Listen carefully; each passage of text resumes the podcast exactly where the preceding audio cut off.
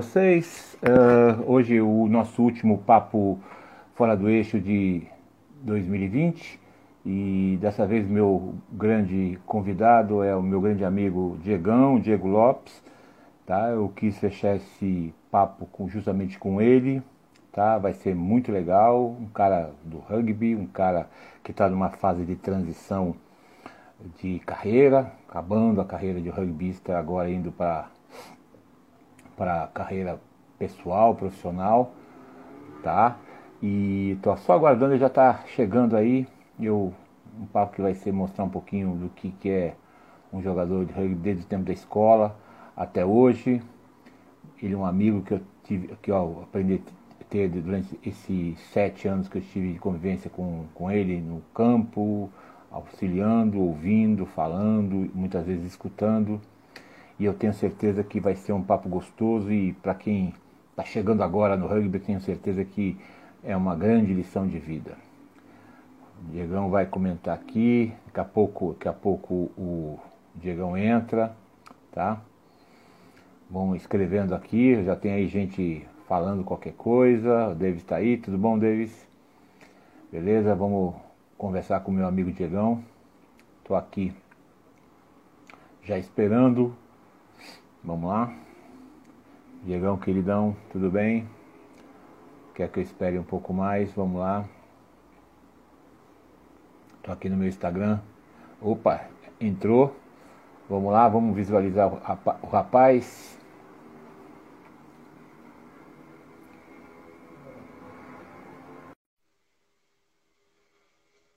Aguardando as imagens. Aqui, eu já estou aguardando, o Diegão está entrando sua imagem aqui. Opa, entrou. How? Fala, Marcião. Fala, meu amigo Diegão, tudo bem? Como é que estamos? Eu tô bem, e você? Trabalhando muito aí ou não? Tudo em ordem, cara. Deixa eu, vou até deixa eu acender uma luz aqui para ficar melhor ainda. Tá bom, tá bom. Casa bonita, hein, rapaz? Você vê ali, gostou do meu mapa ali, ó? O mapa é legal, né? Opa, tá legal. Eu conheci essa agora casa sim, velha. Agora tá iluminado. Podemos conversar. Casa... Eu conheci a Casa Velha só, né? É, precisa vir aqui, precisamos bater, botar esse papo em dia. Vamos botar agora aqui já, mas depois pessoalmente também, pô. Lógico, lógico. Acabou 2020, pelo amor de Deus, né, Diegão? Ufa, hein, Aninho, casca grossa, esse Aninho aí não foi fácil de engolir, não, hein? Difícil, cara, difícil, difícil. Mas eu acho que foi bom de um certo lado. Vai, vai, vai exigindo a gente pensar coisas novas, né? Eu, eu do meu lado, você do seu lado, né? Isso é muito legal, né? Isso é muito legal. Obriga, obriga a gente a se reinventar um pouco, né, Marcelo? Exato. E não adianta você ter 30 ou 60. É, tem que se reinventar, porque senão você morre antes da, da história, né? Não, com é. certeza. Com certeza foi um ano que, foi, as dificuldades sempre trazem oportunidade de crescimento, né? Então a gente sempre amadurece de alguma maneira aí. Tem que tentar ver por esse lado aí, né? E descansou seu corpo ou não? Tentei, tentei, cara. Tentei dar uma, dar uma, uma respirada aí para ver se ele consegue aguentar mais um pouquinho aí. Mas tá cheio de dor aí, tá difícil. Mas tá melhor, tá melhor. Não dá para reclamar, não. Eu, tenho, eu não consigo ficar parado, né? Para mim é difícil ficar parado sem, sem treinar. Então eu sim, só sim, sim. diminuí um pouco o volume, não fiz o rugby, né? Não fiz essa, essa parte aí mais de impacto. Deu para deu pra dar uma ajudada. E você está trabalhando agora com a parte física também lá do, do, do Pasteur, eh, da molecada. Como é que você está fazendo agora? Já que você está nessa fase intermediária da vida, vamos dizer assim, de ah, mas eu tô, dando, tô trabalhando lá, tô ajudando os treinos, né? Esse ano a pandemia a gente fez bastante coisa online, então a gente teve. A gente voltou os treinos ali no Pasteur mesmo, se eu não me engano, acho que em outubro. Então a gente. É, até outubro ali a gente fez bastante coisa online, bastante Zoom, consultoria, né? Indicando a molecada o que fazer, tendo um encontro semanal ali. E hum. eu também toquei bastante coisa de personal trainer, né? Então eu dou, tenho alguns alunos aí que, que treinam comigo. É, a hum. maioria ficou no começo da pandemia aderiu às aulas online, né? Então a gente fazia lá videochamada, fazia esse trabalho de, de aula à distância. E também bastante gente consultoria, que são pessoas que eu monto treino para a pessoa poder fazer ali por conta mensal lá, daí tem um acompanhamento, vejo como é que ela tá, como é que tá a dieta, como é que tá o sono, tento dar uma instruída em termos de performance para ajudar essa pessoa a alcançar algum objetivo, né? É, e você e o Pedrinho fizeram muito bem isso, né? Eu, venho, eu tenho acompanhado vocês na, nas, nas mídias, vocês têm feito esse trabalho bem, bem profundo, né? Já que precisa, além de tudo, ganhar dinheiro, né? Eu acho que é importante ganhar dinheiro também, né? Fazer alguma coisa útil, né? Jogar é legal pra caramba, mas a gente sabe que para muita gente é inútil, né? Mas... Sim. É, hoje o mundo, mundo gira, né? A gente depende de fazer um qualquer aí. Também é importante a gente estar tá contribuindo para alguma causa, né? Então, tá ajudando os outros a se desenvolverem, ou passando uma coisa que eu que eu gosto, pelo menos, assim, eu me sinto bem de, de auxiliar, de instruir, é uma, uma área que eu sei que eu tenho domínio, que eu tenho conhecimento e que eu acho que eu posso agregar na vida das pessoas aí. Então também dá um pouquinho de propósito aí nesse sentido, né? Sim. E o que, que você, você achou, percebeu, que o, principalmente os adultos, né? Essa coisa de não ter jogo, puta merda, e agora o que, que eu faço, entendeu? eu gosto de jogar e não posso jogar. O que, que você viu essa história toda? É, é engraçado isso que no Pastel a gente observa que foi até uma observação, uma, uma, avaliação que eu fiz, né? Que as categorias elas respondem diferente a isso, né? Então, se você pegar, se você for comparar o adulto com o juvenil, com o feminino, a gente hum. teve diferentes níveis de engajamento durante os treinos online, teve diferentes é, tipos de participação, procuras, assim, e é, querendo ou não, a galera do adulto, é uma galera que está lá porque quer jogar e só porque gosta de jogar, gosta da competição, do torneio e tal. É, e não que, não que o juvenil ou o feminino não gostem de jogar, acho que todo mundo que está no rugby é porque gosta de jogar. Mas é uma galera Sim. que busca mais também um lado social, grupo, se enquadrar numa turma tal. E que o hum. adulto tem, mas tem um grau menor. Eu acho que eles, a maioria dos caras já são formados, trabalham, tem uma rotina já determinada lá e, e vai lá quando quer jogar. E não tem jogo, a galera desanima, a galera fica meio. Pá, não tem jogo, vou treinar para quê? Vou no Zoom para quê? Entendeu? Perde um pouco ali isso, né? Acho que tem outros motivos além disso, não só esse, mas passa um pouco por aí também. É, e, e, e, você, você observou que outros esportes fizeram, tiveram alternativas para jogar? Por exemplo, a gente vê o, o vôlei, o basquete, o futebol salão, foram buscar alternativas. O rugby ainda não tem essa condição de ter essa alternativa? De jogar? É, eu acho que tem. Eu acho que é um pouco mais complexo o rugby, né? Eu acho que o nível de contato, ele, ele deixa tudo um pouco mais complexo e também também um pouco do amadorismo dos clubes, das ligas, das federações ali é uma coisa que a gente ainda tá pedalando ali ainda. A gente talvez o vôlei, o basquete estejam o futebol para futebol estejam ligas mais profissionais e mais organizadas. Não que o, o, rugby tem, ele tem a CBRU, que é uma entidade bem profissionalizada hoje em dia, e tanto que quem jogou rugby no Brasil esse ano, os atletas da seleção, foram os atletas da CBRU que estão embaixo desse guarda-chuva aí, que consegue hum. ser um pouco mais organizado, ter um pouco mais de controle, teste, é, grupo controlado. Agora, para os clubes é um pouco mais difícil, né?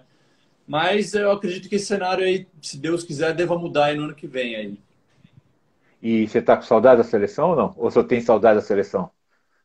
Ah, eu tenho saudade. Toda vez que eu vejo eles jogar, dá saudade. Não tem como. Eu acho que qualquer um que jogou aí, até vi que o Spani entrou aí, cara, que, que é de uma geração mais antiga. Os caras que jogam é difícil. É, eu, eu, eu, não consigo perder nenhum jogo da seleção. Eu torço demais por eles sempre, mas Sim. eu não consigo nem descrever a sensação que eu tenho quando eu vejo eles jogar, porque dá uma saudade grande, dá uma vontade de ainda fazer parte daquilo, tá? A gente sabe que é tudo tudo são fases e períodos na vida, né? Eu vivi lá, joguei meus 15 anos na seleção e é isso, passou. Mas é, é difícil um pouco de engolir, assim, né? Você, queria poder voltar para os 20 anos, jogar mais 10 de novo, representar de novo, mas o esporte cobra um preço, o corpo paga um preço, a nossa parte física ela vai se deteriorando é, inevitavelmente. Eu sou jovem, você vai passar, pô, beleza, o cara tem 33 anos, mas é isso, o corpo ele sofre cedo, né? O alto rendimento ele, ele é penoso nesse sentido aí. É, e a gente sempre, todo mundo fala que esporte é saúde, mas esporte de alto rendimento só dá dor, né? Só tem doença, o joelho, o ombro, né? E outras coisas mais, né? Não, o esporte, o esporte, ele é a atividade física, ele é saúde, né? O esporte de alto rendimento, ele ele tem bastante, ele tem um custo alto, ele tem um preço que é até uma discussão que já tive algumas vezes que é caro e que a galera às vezes não tem muita noção, principalmente quem começa, quem está no, no, auge ali não pensa muito nisso, assim. Mas a gente vê, né? Por exemplo, eu não sei se você viu a notícia lá que o Stephen Thompson, que é o hooker da Inglaterra na Copa do Mundo de 2003, ele tá, ele tá, pela primeira vez, está rolando um movimento que eles estão processando a World Rugby a Federação Inglesa lá, porque o cara tem 42 anos e não consegue lembrar o nome da esposa, não lembra que jogou a Copa do Mundo. O cara tem uma doença lá que é uma demência de, de, traumas, de traumas consecutivos. Hum. E tem o preço, é a realidade que é isso. É um, é um esporte maravilhoso, mas no, no alto rendimento, que nem o boxe, que nem a luta, que nem o futebol americano, que nem qualquer esporte de, de contato, é, pode ter um preço alto aí.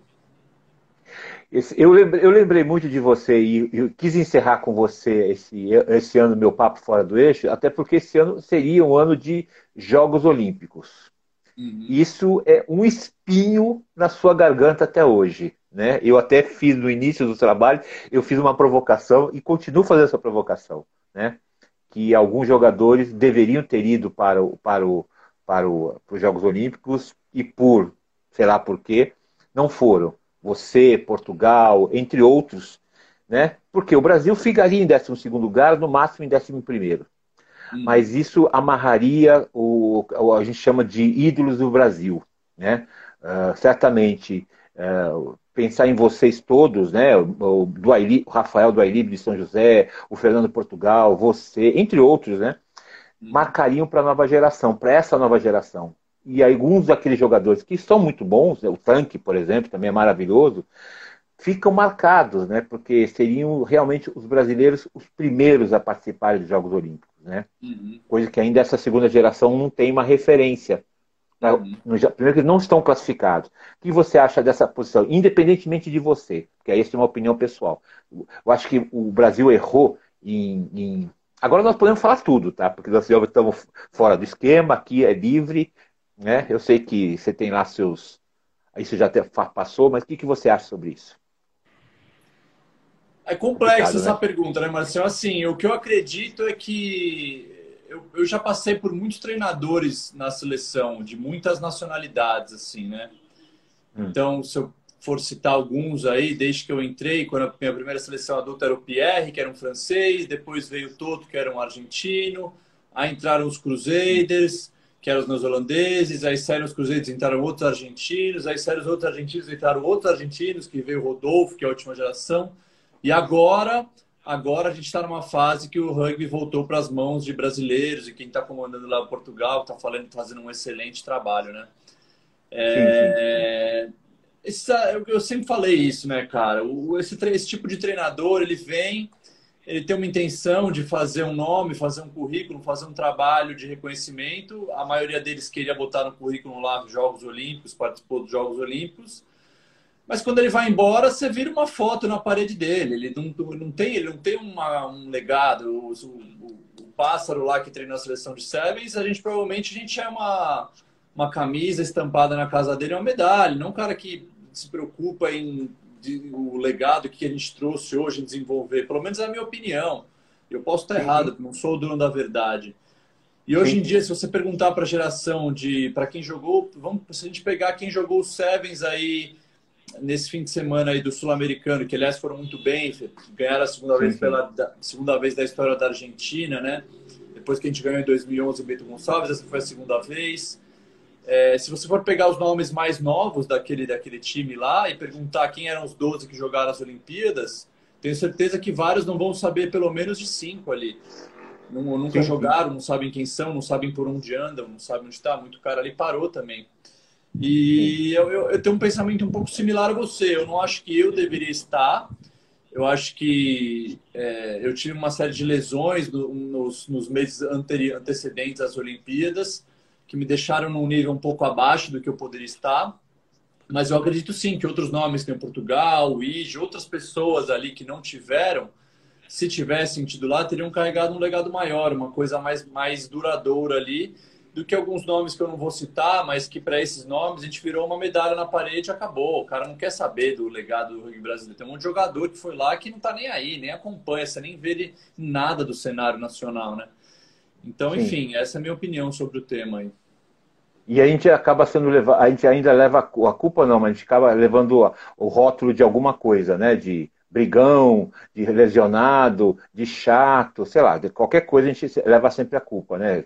Esse, essa coisa do brasileiro apontar muito dedo, né? Muito dedo. Ah, isso Eu é normal, muito... né? As pessoas elas veem aquilo lá que elas têm um, um, clique de, de um momento, de um segundo, de uma coisa que você faz ali, mas elas não veem todo o resto que você passou, os anos treinando, os anos se dedicando.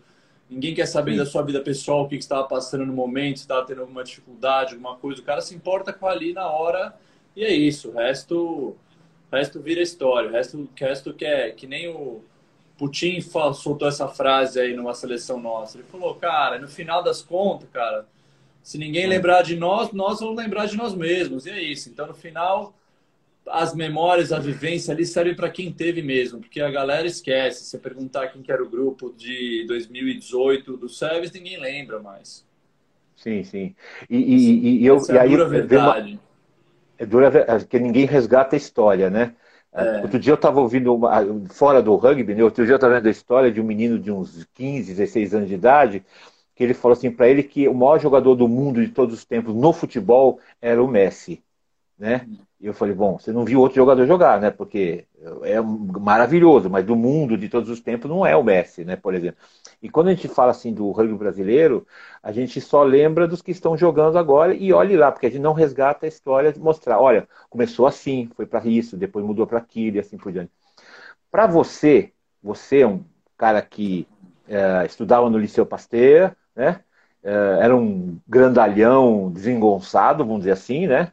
O que, que ele fez para você de bom, o rugby?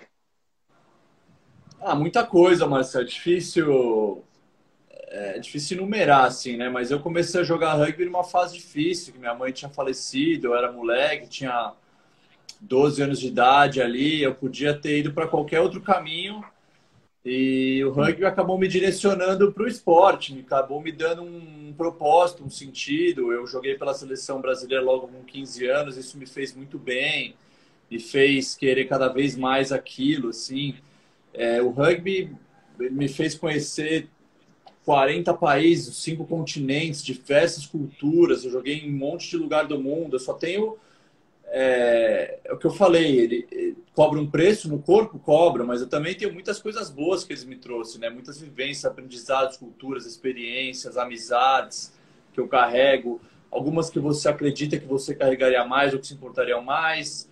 Mas no fundo é mesmo mesmo dentro desse meio, cara, os amigos de verdade você conta no dedo e é assim mesmo. Depois as pessoas, a hora que o holoforte sai ali, que a cortina Sim. fecha, um monte de gente não quer nem saber. É aquilo, esse, é, esse, é o, esse é o ponto, né?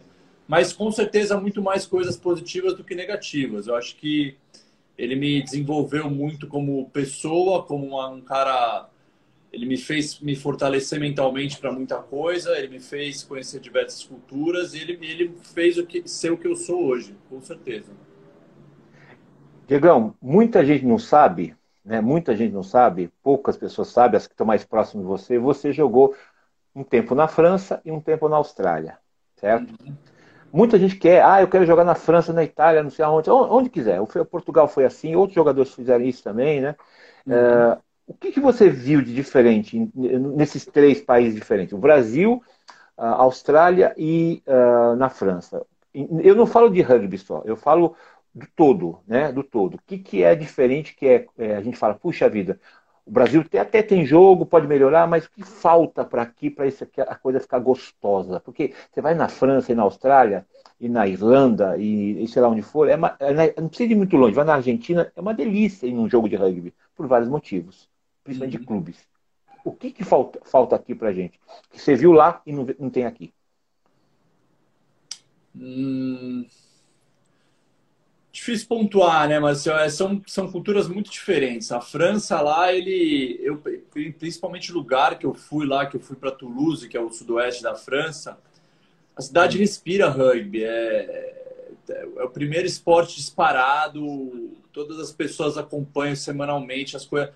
Não tem ninguém que não conhece o time local do Estado Lausanne lá, o que não torce, que é o maior campeão da Europa. Eles são como se fossem verdadeiros heróis da cidade lá. É, é engraçado hum. essa, essa história até, porque eu fui para lá para jogar, mas eu não, eu não, tinha contato em time nenhum. Eu saí batendo na porta e, por coincidência, um, um, cara que estudava na escola de língua que eu estava, ele trabalhava no aeroporto de Toulouse, porque lá Toulouse é muito famosa pelos, pelos aeroportos, Airbus lá, né? A fábrica de Airbus, o aeroporto. E ele tinha um contato no Stade Toulousain, que é a maior equipe lá da França e uma das maiores da Europa, né? E eu falei, não, hum. imagina, eu vim para jogar no quinta divisão, o Stade Toulousain, não, ele falou, não, vou botar lá, tal. Tá. Acabou que o cara foi com a minha cara lá, me viu num treino, gostou, e falou, ó, joga aí no nosso M21. Eu tinha 20 anos na época. Joga esse ano no nosso M21, vê o que, que dá aí. E, e, eu era, e aí eu comecei, eu era o brasileiro que jogava no Estado Toulouse, uma coisa meio, meio incomum, né? Sim. E eu lembro que depois de assim, eu jogava na base, eu era longe do time profissional, ainda tinha anos até o time profissional, era a base do Toulouse. E, pô, às vezes eu começava a sair, conhecia um, conhecia outro tal, pô, e o cara chegava na, no ônibus, na balada, falar ah, Le Brasileiro do estado lá. Os caras sabiam que eu era o brasileiro que jogava no Toulouse. Assim, eu não era ninguém, mas a cidade é uma, é uma outra realidade. Os caras respiram rugby, entendeu? Os caras souberam de um brasileiro que estava lá, o tiozinho do busão já, já sabia, entendeu? Sim, sim. É, o grau da. Isso quer dizer, o que, resumindo, né? O grau de popularidade lá na França é muito mais alto, é difícil comparar. Eu não sei. Eu não sei que grau, o que, que como, como que essa popularização poderia ser feita melhor no Brasil? Porque eu acho que falta um pouco isso, né? Ser um esporte, eu acho que ele é mais popular, eu acho que hoje você liga a TV no fim de semana, é muito fácil você encontrar um jogo de rugby. Se eu pegar 10, 15 anos atrás, quando eu comecei, putz, eu lembro que eu tinha que botar a VHS para gravar o jogo do Six Nations da França no TV 5, que era o único jogo que passava na é. TV. Era o TV 5 França no Six Nations de 2005, sei lá. E hoje em dia sim, não, já tem, já tem internet, a TV passa, a gente já está num grau mais popularizado, mas eu acho que falta um pouco de organização também. Os clubes lá são mais organizados, eles são maiores, acho que no, termos geral as federações locais são mais organizadas também. E a hum. França tem uma cultura muito maior. Aí já, agora comparando, já que você perguntou dos dois, comparando com a Austrália, é, a Austrália, para mim, eu, eu, eu, morei lá e eu via como. A minha definição era: Austrália é o Brasil que deu certo com muita aranha. É só essa é a diferença. Deixa eu só falar aqui, o André Rimoli, que foi seu professor e é meu amigo, tô aqui, tá mandando um grande abraço para você aqui, ó. Boa, Sabe legal, da, da Unip? Muito grande, legal, grande abração, pô, claro. Mas, é, desculpa, Marcelo, perdi a linha de raciocínio, mas retomando, Não, a Austrália. Na Austrália, sim. Para mim é o Brasil que deu certo lá. O clima é muito parecido, a, a, a gente tem ali a, a o ambiente lá, o ambiente da galera é muito amistoso, a galera trata todo mundo bem. E só que o rugby ele, ele, é popular lá, o rugby league, o rugby union não é popular lá. Eu fiz jogo de primeira divisão em que tinha, sei lá, 100 pessoas vendo o jogo, primeira divisão da Austrália, Jura? você está falando lá. Sim.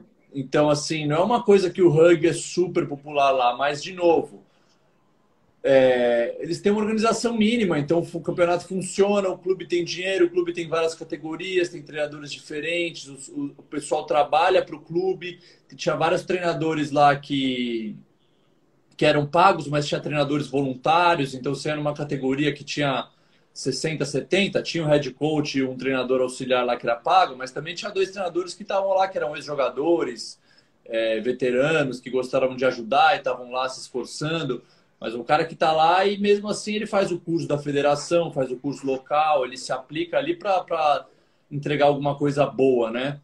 E sim, sim. Eu não sei, eu acho que é mais isso, acho que é mais a cultura, a política, a organização que, que é a diferença de, de fazer a parada deslanchar de uma vez, sabe?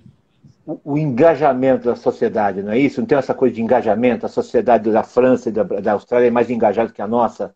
Também, a nossa é mais preguiçosa? Também, a nossa é mais preguiçosa? Marcião, também. Acho que a gente espera muito as coisas aqui ao invés de fazer também. A gente espera as coisas prontas, Sim. né? Em todos os níveis, eu acredito. Acho que em todos os níveis do, do, do, do comando da cúpula aí, a gente espera as coisas acontecerem mais do que a gente vai lá e faz. E esses países são países que é, não que eles fizeram hoje, não que eles fazem hoje, mas já vem fazendo há muitos anos, então eles só vão colhendo os frutos, entendeu? Eles só eles não precisam, Sim. né? É aquilo que é aquele comparativo a uma corrida, né? Se alguém está na sua frente, você correr na mesma velocidade, a distância vai ser sempre igual. Se você quiser chegar Sim. em alguém que está na sua frente, você precisa correr em o dobro da velocidade. Se o cara está 100 metros na sua frente e você correr sempre na mesma velocidade, eles vão ficar sempre a 100 metros de diferença. Agora, se você quiser tirar esse gap, diminuir, não adianta, a gente tem que fazer dobrado, né? Essa, essa é a, a minha leitura aí desse cenário. E, e uma, uma coisa, estamos agora com uma, uma nova CEO na, na CBRU, jovem, uh, for, pelo, pelo que eu li, ela é fora do contexto da, da, do rugby, isso eu acho muito legal, que de repente pode tirar alguns vícios, né, muitas vezes que existem, uh, mas você, você vê, por exemplo, a gente, em vez de fazer essa caixinha, essa caixinha de federações, estados, fazer uma coisa mais regionalizada, por exemplo, de jogos Vale do Paraíba, interior aqui de São Paulo, capital, para depois se encontrar numa grande final lá para frente? Ou você acha isso muito complicado para o Brasil ainda?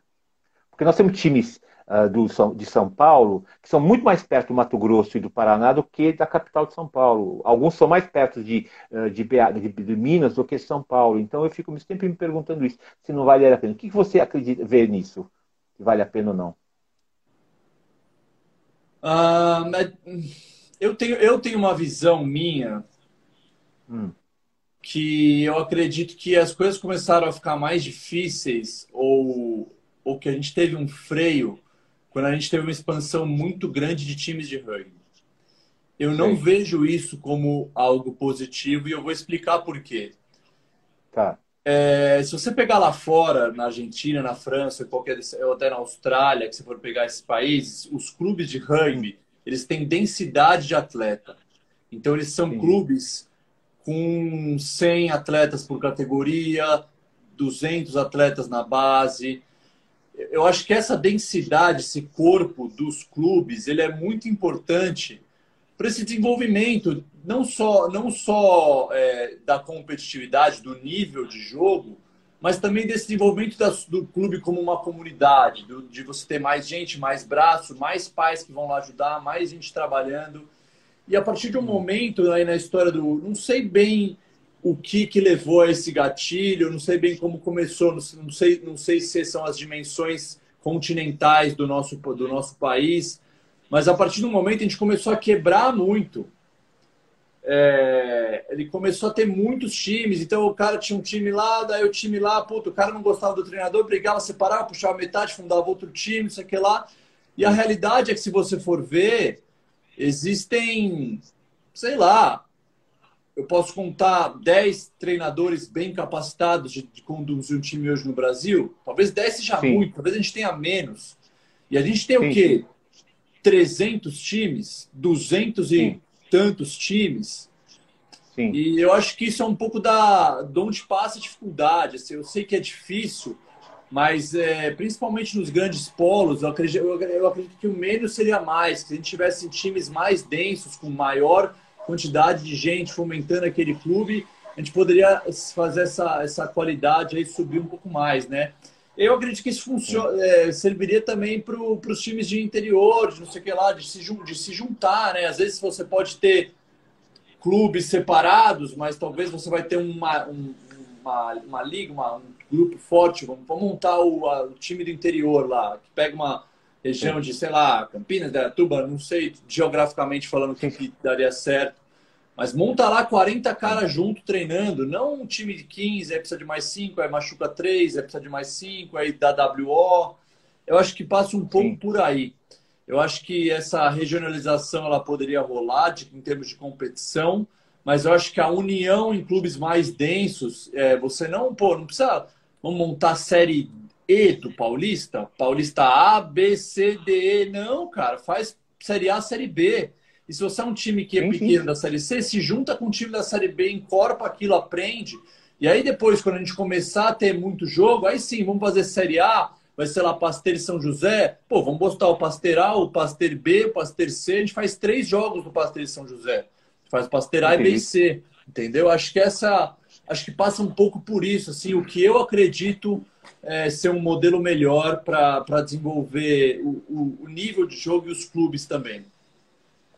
É, duas coisas. O Espanha está dizendo exatamente uma coisa que nós, falando, nós pensamos acho, iguais, né? Você, eu. É, existem muitos times, mas não existem clubes no Brasil. Né? Uhum. Isso é um problema.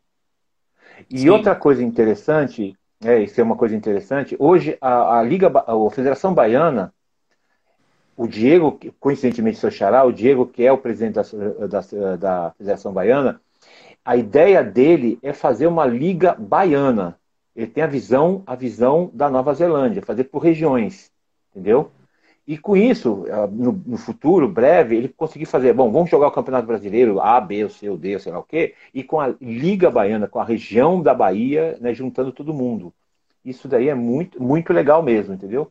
Uh, pra, de pensamento, né? Não sei se você consegue, você já teve esse, esse contato com o pessoal da Bahia. Não, eu, eu, eu muito pouco. Eu tive para ser sincero, e, e, e, talvez essa é uma das grandes dificuldades que a gente tem nessas dimensões continentais que a gente tem. Né? O Brasil é do tamanho da Europa, praticamente. Né? A gente tem, a gente está falando aí de um, de um, de um país de, sei lá, de 300 milhões de habitantes, 250, e que talvez, talvez a solução passe por aí. Talvez tenha que se juntar a galera da Bahia ali, que é praticamente o tamanho, sei lá, da Espanha, e fazer uma liga Sim. local lá, se desenvolver com clubes fortes locais. Mas ainda assim, Sim. lá eu acho que é isso. Acho que o número de, de clubes tem que ser restrito. Então, vai fazer uma liga baiana, que talvez não tenha tantos jogadores, tantos clubes. Tem que montar com dois, três, quatro clubes e olhe lá. Não adianta fazer a Liga Baiana com dez clubes, porque daí você vai quebrar em dez times pequenos, não vai ter densidade, não vai ter treinador bom, não vai ter cara. Talvez, é, talvez ali menos é mais. Então, botar a Liga Baiana lá com dois, três times, faz um triangular, se fortalece, depois está bem, estou bem, aí monta uma seleção desses três times, vai disputar contra outros. Eu acho que assim a gente vai se desenvolvendo, entendeu? Sim, porque a, experi a experiência do Orixá de Salvador e a do, como chama, do daquele time de Natal que depois quebrou, né? Quer dizer, juntou-se né? times, mas não tinha. É o Dragons, exatamente. E depois acabou. Quer dizer, quando acabou o time, acabou tudo, né? Uhum. Então, e a gente vê mesmo, a gente não precisa ir muito longe, a gente vê em São Paulo, né?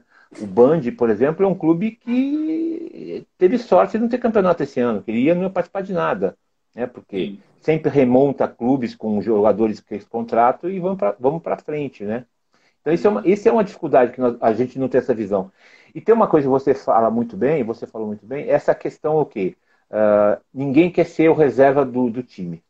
Então, ah, se eu sou reserva, eu vou embora né, quer jogar num time menor, mais qualificado, mas ele não tem noção de organização de time, né, por exemplo.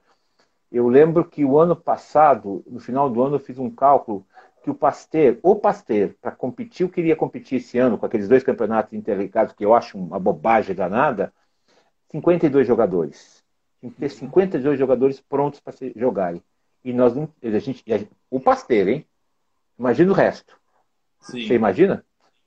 Tem time que não tem. O, o SPAC não estava tendo, o Band não estava tendo, né? Não sei se a Poli tem, porque ainda tem um B deles lá que joga de vez em quando, mas não são do mesmo nível do A. Então, e o, no mesmo época o Ian mostrou uma foto de um pós-treino do Cuba, né? Com 150 jogadores. Sim. 150 jogadores. Uma coisa assustadora, quer dizer, você pensar para o Brasil é assustador. E, e aí? E aí, né, sabe? O Brasil não consegue ver isso, né? O, o, brasileiro não é isso, né? Porque ele não quer ser o reserva do, do fulano, ele acha que não tem, não tem no, no nível de jogar com um pasteiro, ele quer ter um time dele, né? Porque tem muito é, isso também, né? Acho que tem um pouco esse aspecto cultural, né? A gente não tem a cultura do rugby aqui, então o cara e a cultura do rugby ela passa um pouco por sacrifício, por você galgar os, os degraus, tem um pouco de hierarquia, de você construir seu espaço no time. E o brasileiro não tem muito disso, né? O cara quer ir bater a pelada dele lá do futebol, que nem ele batia no futebol lá, e quer jogar, não quer sentar para esperar a oportunidade de um jogo, de ganhar seu espaço e lutar. E, e, e, o caminho mais difícil, né? Porque esse é o caminho mais difícil, né? O caminho mais fácil é o cara falar, meu, não, não dá aqui, não dá, bom, vai, sai, entra para outro time. Mas daí o cara vai ter um treinador que é muito pior, vai se desenvolver muito mais devagar, vai jogar entre caras que... E é aquilo, né? Você quer... você quer melhorar, é, você, não, você não pode nem ser o melhor do grupo que você está ali e, e, nem ser o pior, mas você tem que ser um cara que você olha em volta e tem um monte de cara para você aprender, para você se evoluir, né, cara? Agora, por momento que você chega num lugar que você é o melhor, seu, seu, sua margem de evolução ela vai ser praticamente zero, entendeu? Então passa um pouco por isso. E, é, e uma coisa, quando você jogava nos times da França e da Austrália, é, o fora-campo, como é que é? Tem lugar para sentar, lugar para tomar uma cerveja, bater papo, sentar, trazer namorado, trazer o um amigo, trazer o um patrocinador? Ou é que nem aqui o Brasil, que é essa zona que você não tem nem vestiário para se trocar? Com exceção do SPAC, que o vestiário mesmo assim não é daquelas coisas. É um bom vestiário apenas. Sim. É... é de novo, né? eram, eram duas realidades distintas lá. Na França, a gente tinha tudo lá, não faltava nada, né? Os, os clubes eram, são muito antigos, são muito bem organizados, então essa estrutura é, mínima aí, ela era, era muito top, era muito boa. Na Austrália, tinha tudo, eram mais, é, eu vou te falar que as estruturas eram até mais modernas, tinha vestiário, tinha banheiro e tal, mas é o que eu falei, tinha menos público, então, às vezes não tinha tinha teve jogos que eu fui que não tinha o que comer, não tinha um restaurante assim. Mas era um campo, Sim. era um campo lindo, estava marcado, tinha juiz, tinha um vestiário, tinha o terceiro tempo, tinha tudo, tudo bem organizado, assim, né? É... Não sei, eu acho que passa um pouco por isso também. Acho que ajudaria ter essa estrutura melhor. É, mas, de novo, aí não sei, não sei se os clubes têm todas essas capacidades, né? Ou se, ou se seria uma coisa mais de, de ter a confederação, a federação organizando. É complicado.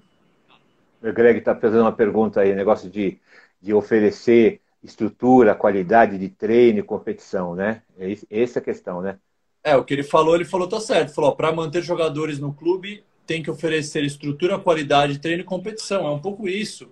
Você precisa Sim. ter uma estrutura mínima, você precisa de um treinador bom, precisa ter um cara que você vai lá e sabe que você vai aprender com aquele cara, que ele vai te ensinar alguma coisa. E precisa ter uma competição, você precisa, você precisa chegar lá e saber que você vai ter que disputar, vai ter que ralar, senão você, se fica muito fácil, você desanima, e se também é, é o oposto, é, você precisa ter espaço, ter, ter um time B para o cara se desenvolver, dar oportunidade, que o que falta aí é oportunidade também, ter oportunidade, Sim. é isso. E, a, e, essa é a dificuldade na, da gente, né? Colocar um time B para jogar, para rodar, para naquele dia, aquela hora. Não tem um, não tem um como chama um, um, vamos dizer assim, um, um, um calendário para mente disso, né? Nós estamos em dezembro, nós não sabemos nada para 2021. É, a né? gente, a, a, gente é, com, é, com, é complexa a discussão, Marcião, porque passa por vários pontos, né? Um desses pontos eu acho que são a densidade de jogadores dos clubes outro ponto é o do calendário. E, e eu não sei se vou, vou, vou jogar um tema aqui na fogueira junto, mas esse ano, no, em fevereiro, soltaram um calendário. E se eu não me engano, Sim. eles tinham aumentado a quantidade de jogos. Tipo, ano passado a gente tinha feito 16 jogos, ou 15, 14, não lembro. Esse ano ia ser tipo 25, sei lá, 10 Sim. jogos a mais, porque ia ter Paulista intercalado com o brasileiro e de volta tal. Cara, eu olhei o calendário e falei, cara, sabe o que vai acontecer? Vai dar merda, porque os caras não vão ter jogador suficiente. Vários clubes que você sim, citou sim. anteriormente não vai ter jogador suficiente. O Pasteur, que é um puta de um clube organizado, que tem uma porrada de jogador, pode ser que não tenha jogador suficiente, porque é difícil, você, você, tem que, você também tem que aumentar, mesmo os times de primeira divisão, você tem que aumentar o volume de jogo deles gradativamente. Então você não pode passar de uma, Sim de um ano que você joga 13 jogos no ano para o outro ano que você jogar 26, que é o dobro. Você joga um 13, nos jogos você joga 16, nos jogos você joga 18, joga 20, aí para daqui a 5, 6 anos jogar 25. Então é, é um pouco disso também, né? Eu acho que a criação de muitas divisões e muitos níveis dificultou muito esse processo de densidade dos clubes, aí, de volume. Ah, uma falha estratégica é, do rugby brasileiro, de forma geral, e, e, eu ponho também, eu ponho culpa na gente também, é não criar metas. Ó, o primeiro ano tem que ser assim, no segundo ano, isso mais isso, isso mais aquilo. Em 10 anos, que foi quando teve aquela primeira grande boom, nós não tínhamos meta. Né? Uhum. Nós não tínhamos meta. A gente está olhando para o fim da, da, da, da corrida, mas não o meio da corrida. Então, então os times hoje é, deveriam já ter algumas coisas há 10 anos. Porque a cada ano tem que ter, ó, tem que ter um campo, tem que ter isso, tem que. Como vai ter? Não importa. Os times têm que fazer. Se não conseguiu atingir, cai fora. Eu, eu vejo, eu, eu, eu, dei uma olhada isso no regulamento do voleibol que está jogando, né? E que os times têm. Ó, é assim que tem que jogar. O time pode ser muito ruim, mas o time vai jogar assim. Ele tem isso para jogar, ele vai jogar. Se ele vai ficar em último, é problema do time. Né? Ele tem o número de jogadores, número de inscritos, a quadra, o ginásio, o, o patrocinador, etc, etc, etc. O rugby não tem essa coisa. Né? Lança em fevereiro um calendário. Como é que você negocia? Está fechando dinheiro para o ano que vem agora, dezembro. Então os times têm que saber isso em outubro. o, o, Campeonato Político de Futebol foi lançado agora, em, em outubro, novembro. Uhum. Novembro, os caras já vão pegar o dinheiro, vão, o patrocinador, o, no jogador, vão contratar, tem o contrato do atleta, assim por diante. Então a gente vê muito isso, não tem calendário. Então, o calendário parece bobagem, mas é o planejamento dos clubes. Os clubes não sabem planejar. Vamos que vamos, né? Não sei quanto eu vou gastar, mas vamos que vamos. E aí não gasta, e time, um time menor acaba morrendo. Os times maiores acabam tendo lá um patrocinador, um patrono, alguém mais, uma lei que acaba ajudando. Esse é um problema que o Brasil tem também. Ah, acho com certeza, né? A gente vê aí, pô, quando que é a Copa do Mundo de Rugby? 2023, saiu o calendário já, Sim. saiu os grupos sorteados, já os jogos.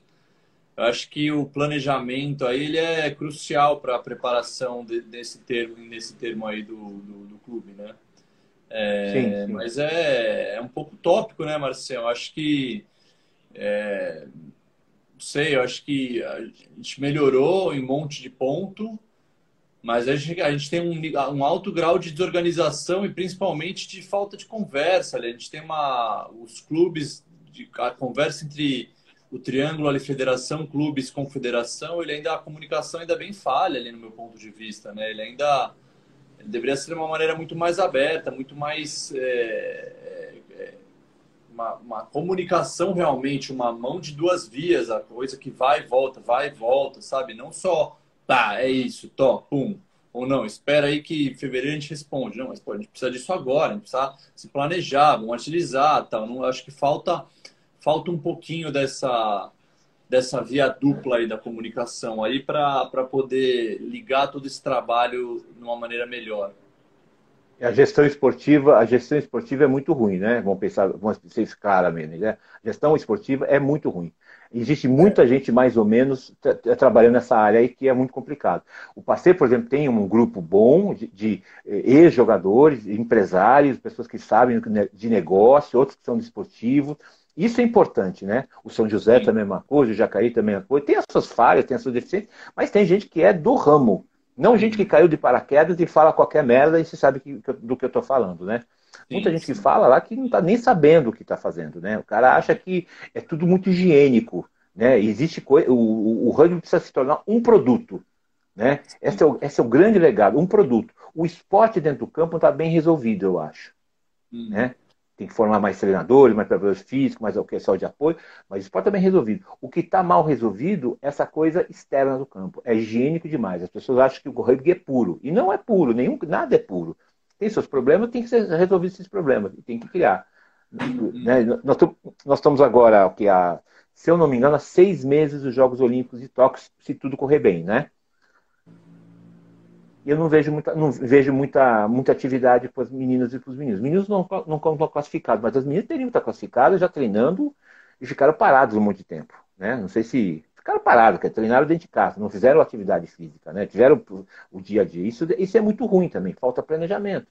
Porque espero que eles não vão bem também nos Jogos Olímpicos. Eu acredito que eles têm que ir bem, né? E eu sempre Sim. relato a experiência do basquete feminino, né? O, você deve lembrar, o basquete feminino foi campeão mundial em 94, depois vice-olímpica em 96. O Sérgio, que é o treinador de lá, ele fala claramente o time era, quando eles chegaram, um time de segunda divisão. Tinha Paulo e Hortência, ganhou um sul-americano, um pan-americano e só. Né? E, mas não, não, tinha pretensão de ser mais alguma coisa. Foi a partir desse momento que se criou um triângulo. Você pode ser boa nisso, mal daquilo, mas que se criou um espírito né, de ser campeão. Uhum. Né? E aí é uma, não é uma crítica aos nossos atletas, eu acho que é uma crítica a gente, e acho que o Pasteur, eu me incluo nessa história do Pasteur também, nós sabemos ganhar batalhas, mas não sabemos ganhar a guerra. Uhum. Nós temos que aprender a ganhar a guerra. A batalha é fácil.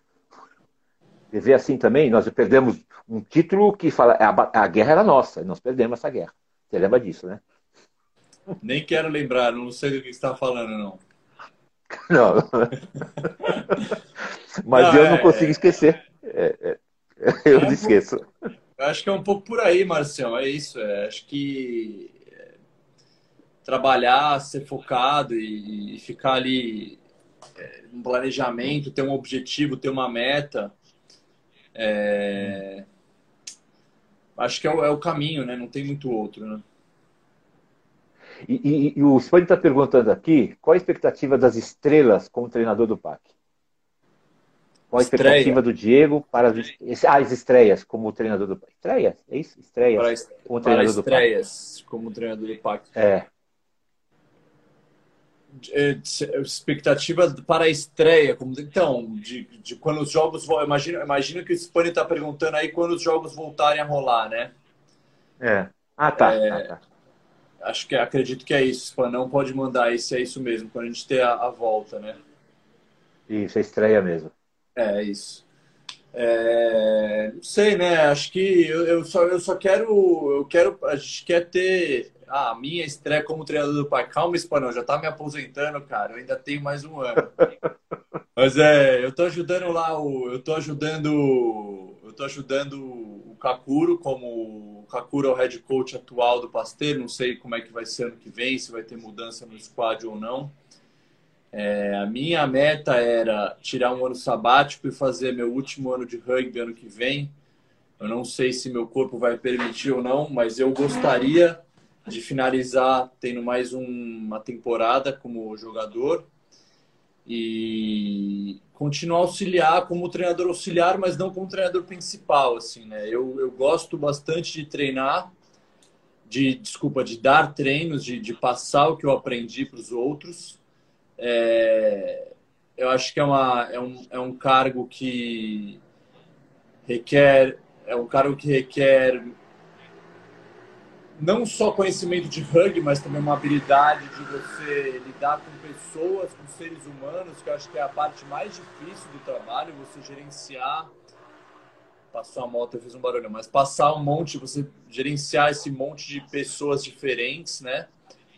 E eu espero que quando eu tiver que assumir essa função de uma maneira principal aí, se eu não estiver jogando, estiver com a cabeça só nisso, eu consiga desempenhar de uma maneira satisfatória. Mas pelo ano que vem eu vou estrear aí ajudando aí com, com, os, com os forwards, que na verdade para mim não é nada de novidade, é uma coisa que eu já venho fazendo aí há, há, alguns anos aí, como um dos jogadores mais experientes do clube. Então eu só vou seguir dando uma diretriz ali, auxiliando um pouco o Kakuro nesses termos, ou quem estiver lá.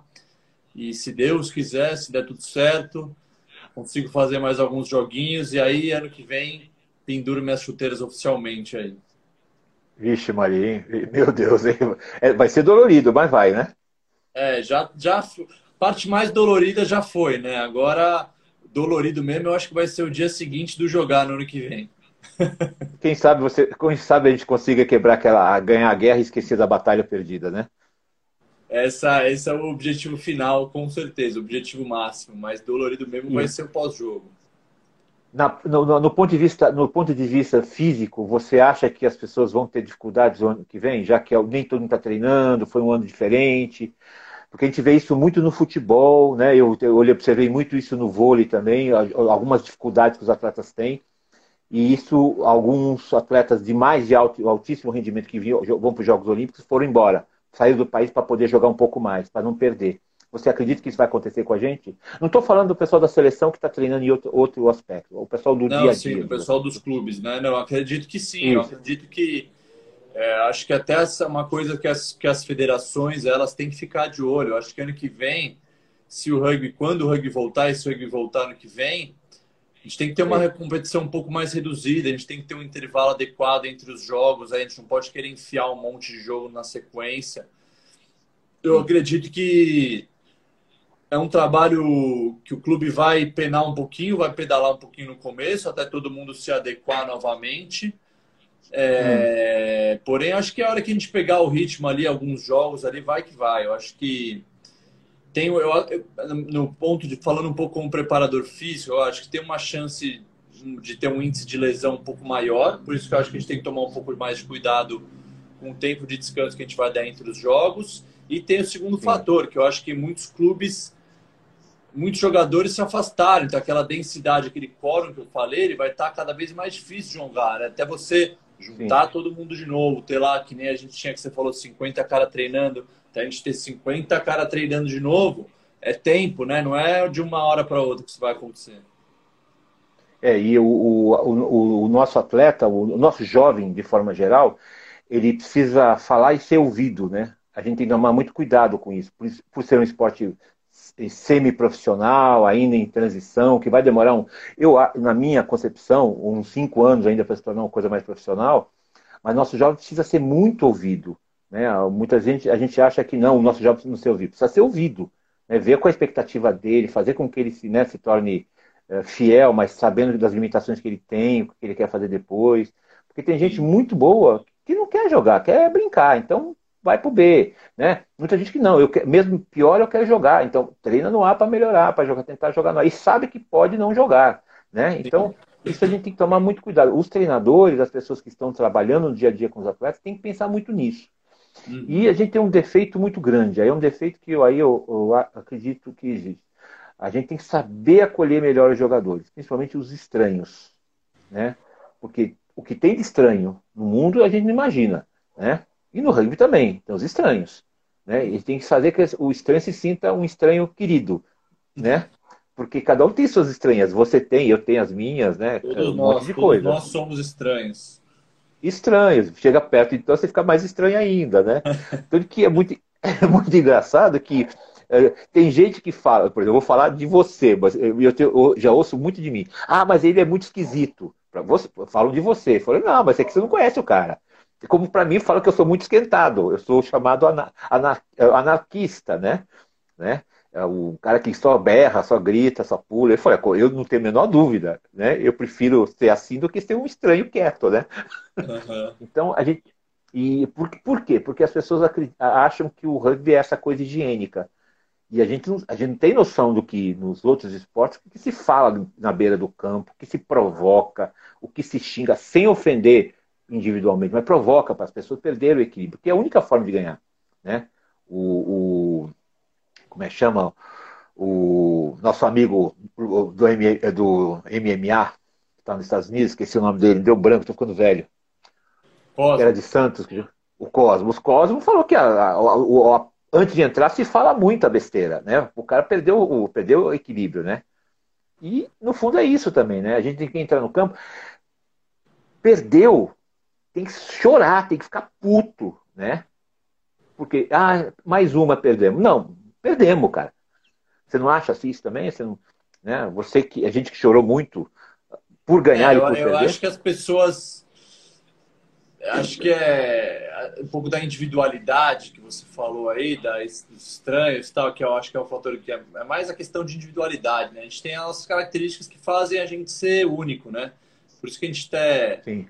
Só tem uma pessoa como a gente no mundo que é nós mesmos. Então não tem outra pessoa. Acho que a, a, encara, a maneira como você encara a derrota, ela é um pouco individual também. Então, assim, eu, eu sei que eu, eu sempre tinha uma dificuldade enorme. Eu me lembro de ter, ter raiva de perder várias vezes, inclusive sempre, sempre que eu perdia no começo da carreira, puta, perdia para mim perder para o São José era o asco. Nossa, eu ficava chorei várias vezes, ficava mal.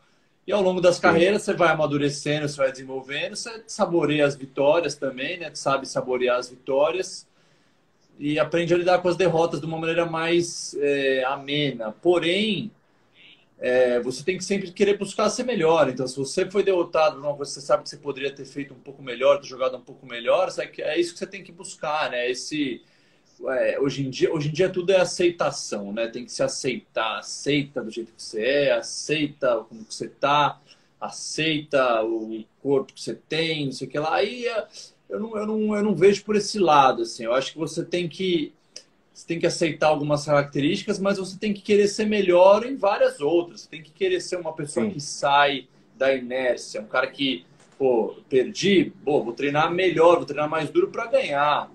Pô, eu tô, sei lá, fora de forma, eu vou correr e vou melhorar para ficar em forma. E sei lá, é, porra, nossa, não estou entendendo essa matéria, vou me matricular num curso, vou estudar porque eu quero ficar melhor nisso, preciso melhorar, né? Então acho que faz um pouco provocação, é, né? Não não ser não ser comodista, né? não ser acomodado nesse sentido, mas ser um cara que está sempre buscando é, sair da zona de conforto. O Rambo está aqui, está dizendo que só sem sangue bom nessa, nessa conversa. E foi muito engraçado. No início do ano eu estive lá em Cuiabá conversando com o, Bicudo e o Stefano Padilha, né? Uhum. E conversamos, batemos um papo sobre rugby, sobre Melina, sobre um monte de coisa, né? Sobre o trabalho. E aí eu perguntei, Bicudo, o que, que acontece com o que, que acontecia com Curitiba, com exceção de um ano? Curitiba estava muito bem. Alguma coisa acontecia, eles perdiam pra gente. Ele falou, não sei, Barcelona, a gente tinha alguma coisa com o Pasteur que incomodava a gente. E era a cabeça deles, não era o jogo deles. E eu falei, ó, oh, coisa engraçada, né? A gente vê a gente de fora, a gente percebe que alguma coisa está faltando, até para o Brasil como um todo, como seleção, aqui dentro, para se tornar um time superior.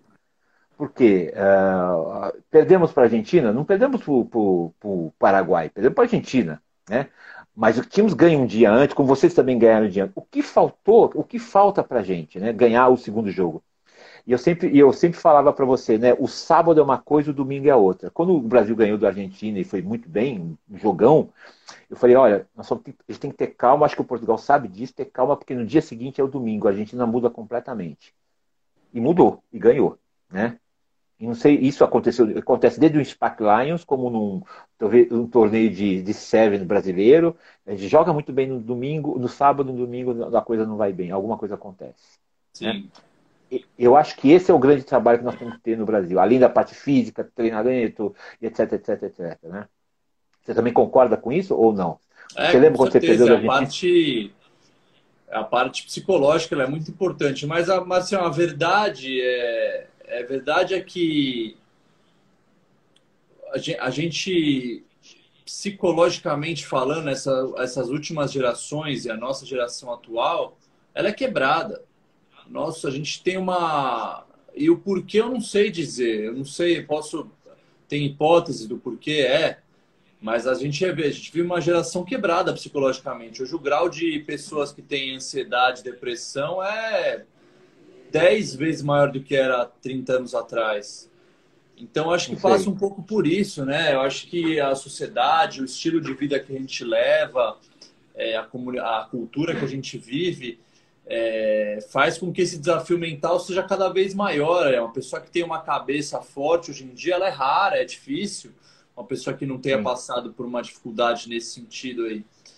Então acho que passa um pouco por isso. Acho que se fortalecer mentalmente, né? Acho que se buscar coisas que acho que talvez seja uma nova era. Acho que também graças com isso tem coisas que ganham popularidade, meditação, yoga. Hoje em dia você vê que as galera estão buscando mais se conectar eu acho que passa um pouco também pela desconexão com a, com a, com a fé, com a religião. Eu já falei isso em alguns vídeos meus. Eu acho que hoje em dia o pessoal, as gerações novas são muito, ah, é, religião, fé, besteira, bobagem. E, e querendo ou não, o contrário da ansiedade é a fé, ao ponto, sim, sim. pé da letra, né? A ansiedade é o medo de uma coisa que não existe, a fé é você acreditar numa coisa que não existe. Então é o contrário ao pé da letra, né?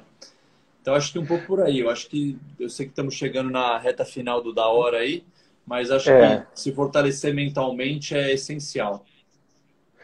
Diegão, deixa eu só comentar rapidinho, depois eu, eu encerro com você. Eu, uma vez eu vi uma, uma, uma um bate-papo do Bernardinho e dizia exatamente isso, né? Bernardinho e Zé Roberto Guimarães, dois caras do, grandiosos do vôlei, né? Primeiro que o Bernardinho cita o rugby do All Blacks em toda a palestra que ele dá. É uma coisa assustadora. E ele conta porque. Só que ele discorda de uma coisa que ele não pode brigar com os caras do All Blacks, que é o tamanho. Que eu acho que a seleção brasileira, segundo ele, ganhou mais do que os All Blacks. Olha que coisa uhum. engraçada. Ele provoca, né? E não sei dizer, tem que ser em números. Números pode ser, né?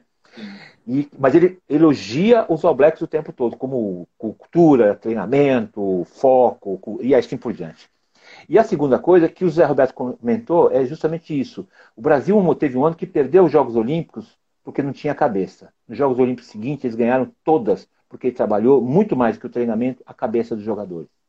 Tanto é que ele dizia assim: nós amarelamos no primeiro, a gente não amarela no segundo. E isso é importante para o time Brasil. Portugal, Ige, outros que estão lá, né, treinando, de repente começou a trazer alguém para fazer mexer com a cabeça dele e falar: eu vou ganhar esse campeonato. Né? Isso aconteceu em 58 no futebol, aconteceu em 62, aconteceu no basquete, aconteceu no vôlei, né? entre outras coisas mais que a gente não sabe por aí. Tá bom? Perfeito, Marcelo. Legão, obrigado. Se você foi a última entrevista, eu queria que fosse você nessa última, nessa última conversa. Não é entrevista, não, conversa do Papo, Papo Fora do Eixo. Tá? O, exatamente. Daqui a pouco está no YouTube, daqui a pouco está no Spotify. Mandar os amigos ouvirem, verem, falar e assim por diante, tá bom? Marcelo, e, só te agradeço aí. Tá. Vamos sair dessa bolha e vamos fazer esse rugby crescer mais ainda, tá? Marcelo, é um bolha, prazer tá falar com você. Um abração, obrigado pela oportunidade. Fica com Deus. Ano que vem que a gente tem um ano enorme que a gente bate esse papo pessoalmente aí. Tá bom, querido. Obrigado, tá, Alberto? Beijo, meu irmão. Beijo, tá? Beijo, Marcelo. Tudo de bom. com Deus. Tchau, tchau. Também. Tchau, tchau.